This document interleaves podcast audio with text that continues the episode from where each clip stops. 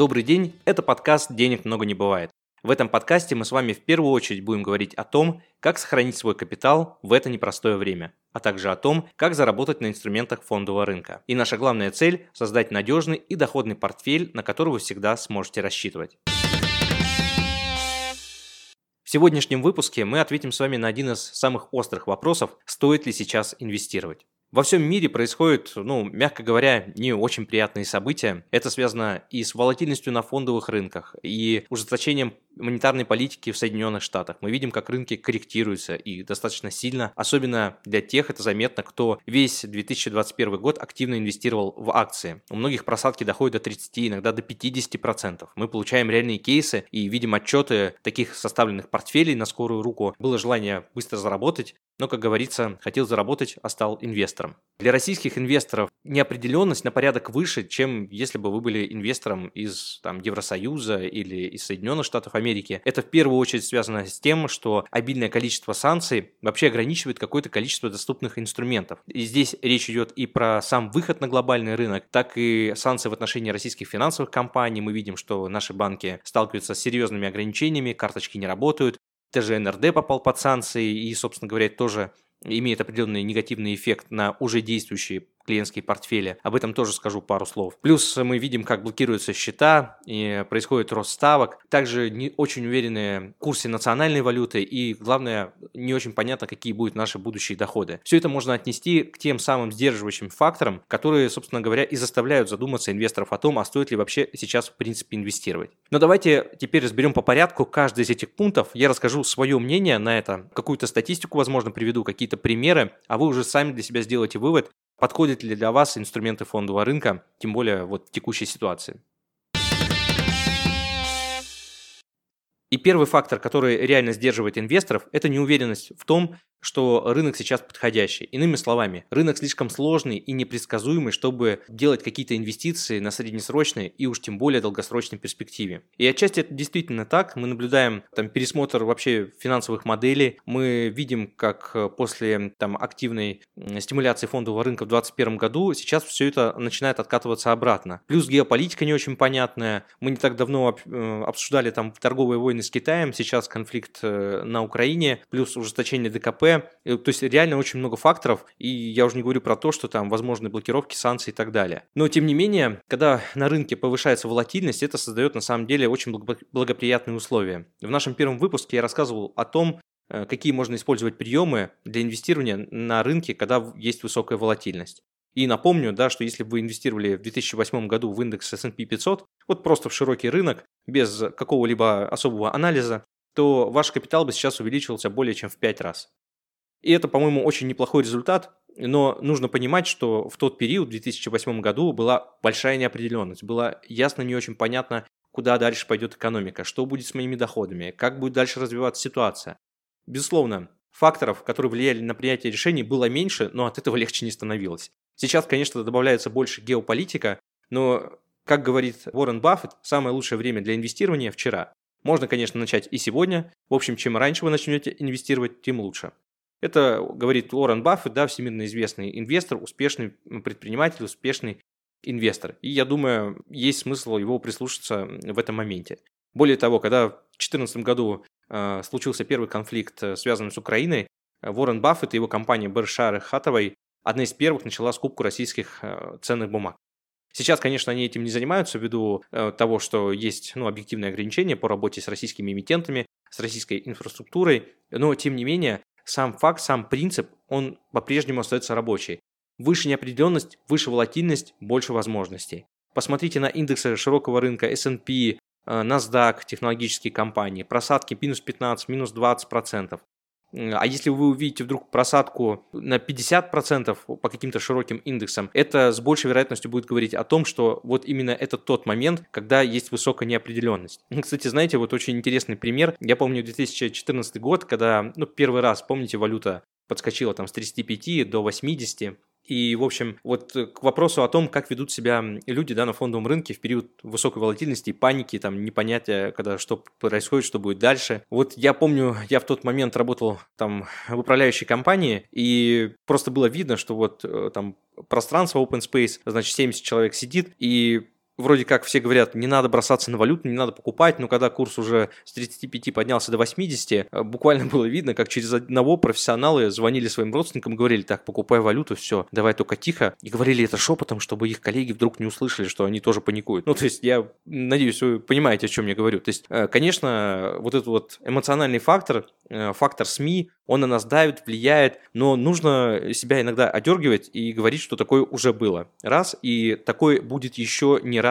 и будет повторяться. Это два. Еще очень интересную подборку фактов э, сделал Тони Робинс и Питер Малук в своей книге «Непотопляемый». На моем YouTube-канале я посвятил специально отдельный выпуск об этих фактах и привел еще какие-то некоторые наблюдения, но зачитаю некоторые из них, которые, надеюсь, позволят вам принять ну, такое более спокойное, взвешенное решение и, возможно, поменяют ваше отношение к высокой волатильности и каким-то коррекциям. Ну, вот, например, начиная с 1900 года коррекция в среднем случалась один раз в год. То есть нужно принять, что коррекция – это не неизбежная, не отъемлемая часть фондового рынка. Здесь, пожалуй, ключевой должен произойти переход Потому что когда вы все время использовали инструменты денежного рынка, я имею в виду вклады, депозиты, конечно, там все понятно. Вот есть процент, тело не меняется, получаем процент. А когда вы переходите на сторону фондового рынка, вам нужно принять это как данность, что да, тело будет переоцениваться, иногда в лучшую сторону, иногда в худшую. Но в целом тренд восходящий. Да, раз в год стабильная коррекция происходит. Если этого не происходит, это уже как раз звоночек. Второе. Менее чем 20% всех коррекций на рынке приводят к медвежьему тренду.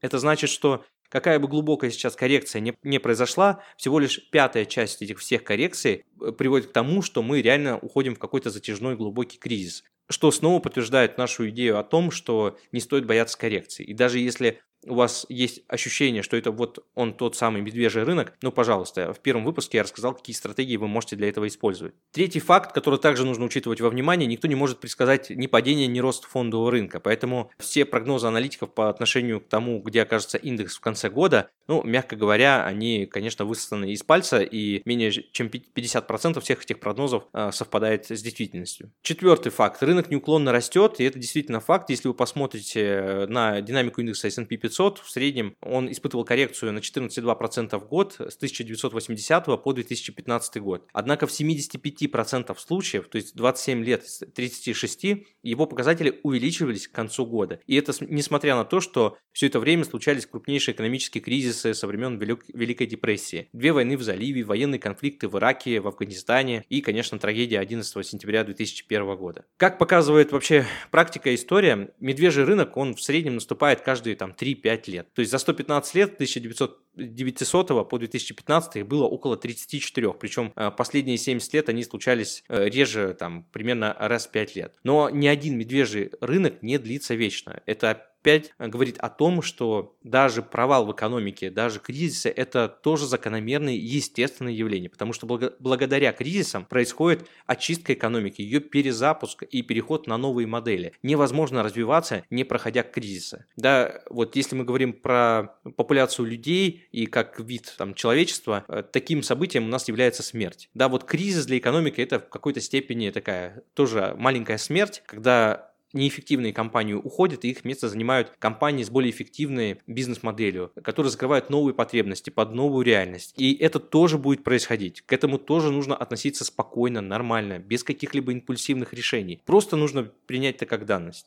И еще вот один из моих любимых фактов, которые тоже я очень люблю приводить, и в том числе, когда общаемся на личных встречах с инвесторами. Вот самая большая опасность, э, я очень разделяю эту позицию с авторами книги, это оказаться вне рынка. Ну вот представьте, если индекс S&P 500 рос в среднем на 8,2% в год, то есть опять они взяли статистику там с 900 года, то если вы пропустили 10 лучших торгов в течение этих лет, вы заработали всего 4,5 процентов в год. Прождали 20 лучших дней, то есть пропустили 20 самых лучших дней э, вот за этот период, то вы заработали всего 2,1% в год. Если вы думали целый месяц за 20 лет, не заработали ничего. Это снова говорит о том, что в купе с правилом, что никто не знает, рынок завтра вырастет или упадет, вы больше рискуете пропустить те самые дни, когда произойдет рост на фондовом рынке. И несмотря на то, что коррекции так или иначе произойдут, у нас в целом повышение фондового рынка все равно происходит. Это связано в первую очередь с тем, как устроена наша экономика. Да? Мы все потребляем каждый день товары и услуги, у нас по-прежнему сохраняется инфляция, и многие, конечно, считают, что инфляция это главный враг, но на самом деле инфляция это то, что позволяет постоянно перераспределять блага, имущество, налоги и каждый раз перезапускать экономику. Да, конечно, ее нужно контролировать, безусловно, но тем не менее если вы понимаете, как устроена наша экономика, то и не стоит бояться того, э, не стоит бояться коррекций, и нужно в первую очередь представлять себе то, что рано или поздно фондовый рынок превысит свои предыдущие максимумы. Хотя, конечно, мы не можем заранее сказать, в течение какого времени это произойдет. Ну, 3-5 лет – это средний бизнес-цикл, э, средний цикл на фондовом рынке, на который, я думаю, вы можете ориентироваться. Еще одному фактору, который не позволяет принять такое уверенное решение в отношении того, чтобы начать инвестировать там сегодня или чуть позже. Э, кстати, очень важно отметить, что понятие начать инвестировать сегодня, это у всех очень разное. Кто-то считает инвестированием лучше заниматься там ближе к вечеру, кто-то считает лучше это сделать там ближе к концу года, а кто-то видит э, горизонт там не ближайшие три года. То есть у всех он очень разный, э, но в целом есть закономерности, которые говорят о том, что Э, неважно, какой промежуток времени вы для себя выжидаете, вот согласно статистике, приведенной чуть ранее, да, вы можете убедиться, что вы большой, с большей вероятностью потеряете от этого ожидания, чем заработаете. Хотя, ничего греха таить, я сам иногда люблю некоторые позиции выжидать, особенно если это речь идет об отдельных акциях и облигациях. В случае с фондами, наверное, стоит их приобретать раньше. В случае с э, отдельными бумагами иногда имеет смысл выждать. Тем более, если вы видите закономерности по росту ставок, здесь просто работает ну, математические ожидания, хотя это тоже, конечно, не гарантия. Ну так вот, э, один из факторов, который сейчас дополнительно сдерживает российских, тем более инвесторов, это возможные санкции, ограничения, блокировки счетов и так далее. Мы все видим, как на примере Центрального банка, даже такая крупная организация и такая крупная страна, как Россия, да, попала вот под односторонние действия, которые, в общем-то, ну, выходят за рамки любого законодательства, в том числе международных договоренностей, являются некорректными, безусловно. Но, тем не менее, факт есть факт. Резервы заморожены, но нужно задуматься вот о чем. Несмотря на то, что Центральный банк и правительство, скорее всего, понимали, на что идут, да, то есть они хранили активы, они хранили сбережения за пределами РФ, и даже понимая возможную реакцию Запада на вот, возможные действия по военной операции, все равно их там сохранили. Это говорит о том, что, несмотря на то, как бы было плохо и что бы вы ни задумали, какая бы ситуация у вас сейчас не наблюдалась, если проводить параллель с частным лицом, все равно какие-то резервы должны храниться не внутри вашей локальной экономики. У Центрального банка своя задача – поддерживать курс национальной валюты, поддерживать торговые операции во внешнем периметре э, с, иностранными контрагентами. Более того, Центральный банк, конечно, значительную часть своих резервов перевел в золото, но это больше политическое решение, нежели какие-то грамотные, супер предсказуемые инвестиции, да, на которых там Центральный банк заработал. Нет, это было вынужденное вынужденная мера, поскольку доллар, как мы убедились, можно использовать как оружие. То есть банкам-корреспондентам просто запретили производить расчеты, и, в общем-то, ЦБ таким образом и отрезали от резервов. Но если мы с вами говорим про золото, то здесь основная задача золота и основной плюс его в том, что его никто не выпускает, его никто не контролирует. Поэтому вы просто берете железные слитки, обмениваете их на денежные знаки с любым контрагентом, который в этом заинтересован, и получаете э, кэш э, там, для взаиморасчетов. В этом как бы его безусловный плюс. Но если мы проводим параллели с частным лицом, то, конечно, золото золото в таких объемах, оно, наверное, будет больше вредно и там мало принесет какой-то пользы, тем более на коротком промежутке времени, и тем более, если вы не можете развязать какой-то военный конфликт, у вас нет таких ресурсов, то инвестиции в золото для вас могут окупиться очень-очень не скоро. Вот, хотя какую-то часть сбережений, там, ну, 5-7% я не вижу э, смысла держать в этом больше, поскольку, как говорят профессионалы, это мертвый актив, он ни дивидендов, ни купонов не приносит. Но сам факт того, что вы храните какие-то часть своих сбережений в валюте, в иностранной валюте и храните их за рубежом, это работает, это нужно, это просто необходимость. Потому что, ну, на мой взгляд, достаточно абсурдно иметь все источники дохода в РФ, иметь какую-то недвижимость, бизнес, э, второй бизнес, э, который завязан полностью на локальную экономику, и тут же инвестировать э, в акции или ценные бумаги, облигации российских компаний. Ну, по сути, это вот знаете, как в анекдоте, вам какую диверсификацию? Обычную или наивную? Да, вот это относится к разряду наивной диверсификации диверсификации, когда вроде как все разложил, но по факту ничего не разложил, да, вот сейчас, когда мы столкнулись с тем, что НРД попал также под санкциями, и, к сожалению, да, вот нужно констатировать факт, что все активы, которые хранятся здесь внутри РФ, то есть было недостаточно просто купить иностранные облигации, нужно было по-хорошему открывать также счета депо, там открывать брокерские счета, которые не находятся под контролем ну, локального э, регулятора, да, не находятся локально внутри страны. То есть, с одной стороны, вроде как э, удобно, когда это все здесь здесь под боком, но с другой стороны, это как раз нужно тогда, когда происходит вот подобного рода форс-мажоры, которые связаны там с экономикой, на которые вы как физлицо, да и даже как государство на государственном уровне вы не можете повлиять. Поэтому текущая ситуация с блокировкой активов, она, конечно, очень неприятна, но она, на мой взгляд, должна стать одним из главных катализаторов для того, чтобы, ну, каждый просто задумался о том, а насколько он диверсифицирован и по бизнесу, и по ценным бумагам, и по месту хранения своих активов. Да, то есть это, это не повод э, избегать инструментов, а наоборот наоборот, повод, на мой взгляд, как раз один из главных поводов э, для того, чтобы вникнуть в эту ситуацию глубже и понять, как в будущем ты можешь избежать подобного рода ситуаций, если что-то будет повторяться. Ведь сегодня мы с вами обсуждаем блокировку активов НРД, а завтра может произойти что-то в Соединенных Штатах, или в Евросоюзе, или в том же Евроклир. Кто-то смотрит сейчас на Азию, Китай, но каждый этот элемент, каждый этот э, субъект, где мы можем хранить свой капитал, так или иначе тоже может испытывать сложности. Поэтому в идеале нам нужно иметь несколько ячеек. Ну, мы видим комфортным где-то от 3 до 5 таких площадок, в зависимости, конечно, от баланса и уровня капитала. Если у вас всего 100 тысяч рублей, конечно, кроме НРД вы вряд ли что-то сможете еще использовать. Но если ваш баланс составляет уже 350-500 тысяч долларов, то, в общем, это как раз та, наверное, комфортная сумма, при которой уже можно говорить о подобного рода диверсификации. Поэтому, если у вас возникнут вопросы, как можно это сделать, и вы обладаете вот ликвидным кэшем, то милости просим на консультацию, объясним, какие инструменты доступны на сегодняшний день и как вообще можно снизить риски там, вот, возможных блокировок и ужесточения ситуации. Потому что, безусловно, э, многие переживают о том, что, окей, если я сейчас буду инвестировать за границей, они окажусь ли в ситуации, когда меня и там еще все заблокируют. Вот, я считаю, что нет, но про это отдельный выпуск. Э, расскажем э, в выпуске о том, стоит ли инвестировать за границей. Обязательно подписывайтесь на наш подкаст, в общем, не пропустите. Каждый вторник-четверг мы стараемся публиковать новые выпуске.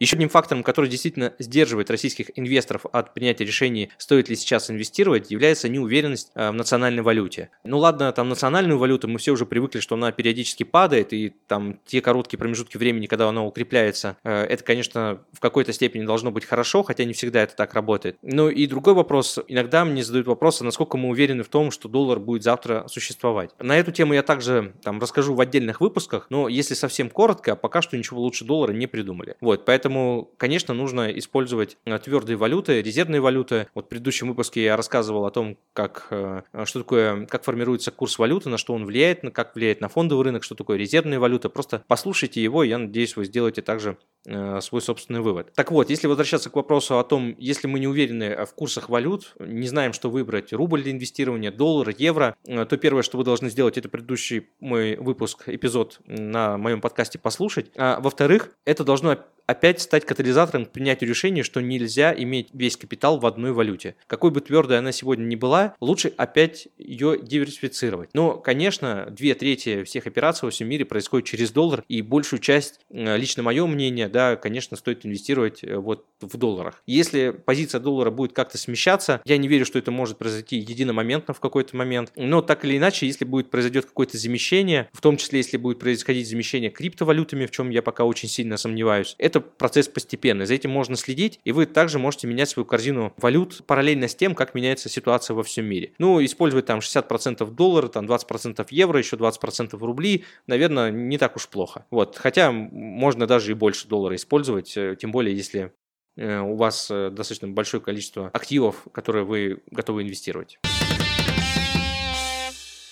Если все-таки для вас основным фактором, который сдерживает от инвестиций, является даже не санкции, даже не общая там, ситуация в макроэкономике, а в первую очередь ваша собственная платежеспособность, я имею в виду ваши собственные доходы, вы не понимаете, какие они будут завтра, здесь решение только одно. Просто используйте какие-то ликвидные платформы, ликвидные инструменты, ликвидные площадки. Вот самое простое, открыть брокерский счет, купить каких-то облигаций коротких, там 23-24 год погашения. Я, кстати, в первом выпуске рассказывал про то, что да, мы сейчас в том числе используем э, даже в среднесрочных портфелях, там на 30-40% загружаем их короткими инструментами. Это больше связано там, с тактическими э, какими-то ребалансировками. Но тем не менее, если у вас нет уверенности в будущих доходах, вы хотите, тем не менее, сформировать э, подушку в твердой валюте, долларовые облигации с купоном там, ну пусть 2-3% в валюте, вот, тоже неплохое решение. А сейчас их можно купить только через иностранных брокеров, там нужно быть осторожным с валютной переоценки. Я в одном из выпусков обязательно про это тоже подробно э, расскажу. Но 5-6% в валюте это то, что можно получить на инструментах, которые не представляют себя серьезно, э, которые не представляют из себя угрозы с серьезными колебаниями по уровню цен, да, то есть имеется в виду, что номинал вы плюс-минус сохраните, ну, конечно, безусловно, колебания все-таки будут, э, но процентная ставка по ним хоть и невысокая, но регулярная будет начисляться и выплачиваться там, в виде, ну, купонов на ваш брокерский счет. И главное, что так как эти инструменты ликвидны, вы их сможете по большей части продать без каких-либо потерь. То есть какая-то бумага у вас может гаситься через год, какая-то через три года, какая-то через пять. Это значит, что вы выстроили себе такой портфель, который работает как по эффекту лесенки. Сначала гасится ближайший выпуск, потом следующий, и вот с каждый новый выпуск после погашения очередного с дюрацией там не больше двух лет, то есть да, с длиной погашения не больше двух лет, что очень комфортно и с одной стороны позволяет получать какой-то депозит, какой-то небольшой процент, и в то же время существенно сохраняет ликвидность, ну и если, конечно, это качественные бумаги, еще и нервы. И главный вопрос, который может задавать себе инвестор в период высокой неопределенности, это то, во что именно инвестировать. Да, окей, допустим, все предыдущие пункты вы для себя отработали и поняли, что окей, ну не так все страшно, страшно, можно зайти в рынок. Теперь речь должна пойти о том, а что именно выбрать, во что именно вложить. Ведь инструменты, которые предлагаются сейчас на российском фондовом рынке, серьезно ограничены ну, в своем перечне, ввиду того, что мы пока что отрезаны, пока НРД не, под, не выйдет из-под санкций, да, не, или не появится какой-то альтернативный маршрут для инвестирования глобально. Но ничто, напоминаю вам, ничто не мешает открывать сейчас счета у иностранных финансовых организаций. Здесь нужно отдать должное нашему правительству, что, по крайней мере, те ограничения, которые были введены, они, наверное, были введены вот прямо на самом минимальном уровне. То есть какой-то тотальной блокировки и запрета на вывод капитала из страны нет. Да, есть определенные неудобства, есть определенные лимиты, но тем не менее они все так или иначе э, могут быть сглажены и сохраняются инструменты для перевода денежных средств и работы с ними глобально. Некоторые организации, там, европейские банки не готовы принимать, но помимо европейских банков есть много других организаций, которые продолжают принимать денежные средства от российских резидентов, при этом не требуя ни ВНЖ, ни наличия какого-то utility bill, да, чтобы вы проживали и получали доходы не от доходов в РФ. Поэтому если у вас сохраняются ликвидные средства и вы озадачены вопросом, во что именно инвестировать по разным причинам, это и переезд, может быть, или просто хотите использовать возможность, то вот, к примеру, там российские акции, несмотря на то, что они сейчас испытывают колоссальное давление и с ними там мало кто хочет работать, э, имеют действительно очень низкую базу. Конечно, Наш российский фондовый рынок, он отличается тем, что его особо никто не жалует, и, и приток инвестиций в ближайшее время здесь не стоит, наверное, ожидать летать в облаках, но иметь там на 10-15% вот в такой самый агрессивный период, да, когда, который сейчас так или иначе там военная операция должна закончиться, я очень на это надеюсь, что она закончится как можно быстрее, и это тоже может стать небольшим драйвером для роста, для отскока российских компаний ввиду ну, какого-то относительного позитива. Но это опять моя гипотеза. В целом, если вам нравятся российские компании, они являются ресурсодобывающими, то есть есть они, по сути, обеспечены каким-то сырьем. Это не просто технологические гиганты, которые имеют там мультипликаторы с завышенными оценками и очень сильно реагируют там на повышение ставок. Нет, это реальный бизнес, он в этом плане гораздо менее волатилен, хотя, конечно, достаточно токсичен вот в текущих условиях.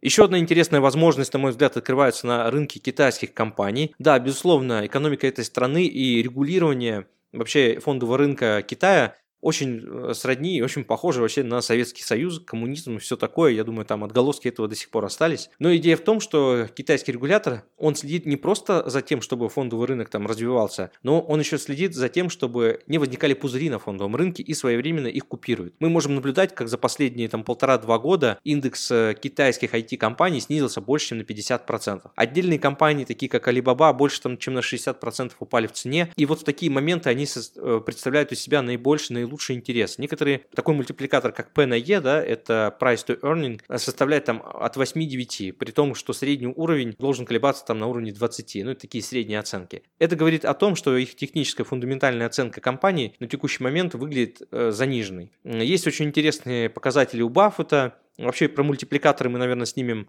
Вообще про мультипликаторы мы, наверное, запишем отдельный подкаст. Тут есть о чем поговорить, на самом деле, на что обратить внимание. Э, но сейчас мне просто хочется вас ориентировать по тому, какие идеи вообще на глобальном рынке присутствуют. Вот я как уже сказал, российские акции, там китайские акции. В Турции не без рисков можно инвестировать в облигационный рынок. Там сейчас тоже колоссальное давление, но очень осторожно. Там есть своя специфика и пока что динамика не положительная. Положительным пока что только является сальдо счет текущих операций. Это может их вполне помочь и вытащить ситуацию, но но очень осторожно. Также обратить внимание, наверное, стоит и на Колумбию, ввиду того, что внутри самой страны сейчас есть определенная политическая нестабильность, плюс ко всему повышаются ставки, и некоторые национальные компании, там Экопетрол, допустим, испытывают давление, особенно их по длинным выпускам, они скорректировались уже больше, чем на 20-30% в цене. Это значит, что доходность по этим бумагам подскочила там до 6, 7 и даже 8. И, но самое главное, что рейтинг этих компаний, он остается очень высоким на уровне 3B и выше. То есть это investment grade, это высокое качество, при этом вы можете зафиксировать ставку на очень длительный промежуток по интересной цене, и даже там ниже номинала. Вот, поэтому, когда происходят какие-то локальные геополитические там конфликты, всегда стоит обращать внимание э, вот на те регионы, которые сейчас испытывают давление, и выявлять тех потенциальных бенефициаров от сложившейся ситуации. Так периодически происходит в странах ЕМ и Мексика, и Бразилия. Вот, поэтому, когда появляются какие-то идеи, мы об этом стараемся писать в нашем телеграм-канале, который называется Skybond. Э, милости просим, проходите, подписывайтесь, читайте. И если у вас опять будут какие-то вопросы по каким-то эмитентам или идеи, чтобы мы разобрали, то также дайте нам знать, мы постараемся сделать это ну, в каких-то ближайших датах выпусков новых постов. С вами был Константин Балабушка, официальный инвестиционный советник из реестра ЦБРФ, основатель агентства финансовых консультантов по еврооблигациям SkyBond. Подписывайтесь на наш подкаст «Денег много не бывает». Читайте нас в Телеграм, смотрите нас на YouTube, ссылки я оставлю в описании. Присылайте ваши вопросы мне в Телеграм и делитесь своими кейсами. Я обязательно отвечу на них в следующих выпусках. А лучшими практиками обязательно поделюсь со всеми подписчиками. Вместе мы найдем выход из любой ситуации. Любое упоминание ценных бумаг и компаний в данном подкасте не является индивидуальной инвестиционной рекомендацией или призывом к действию.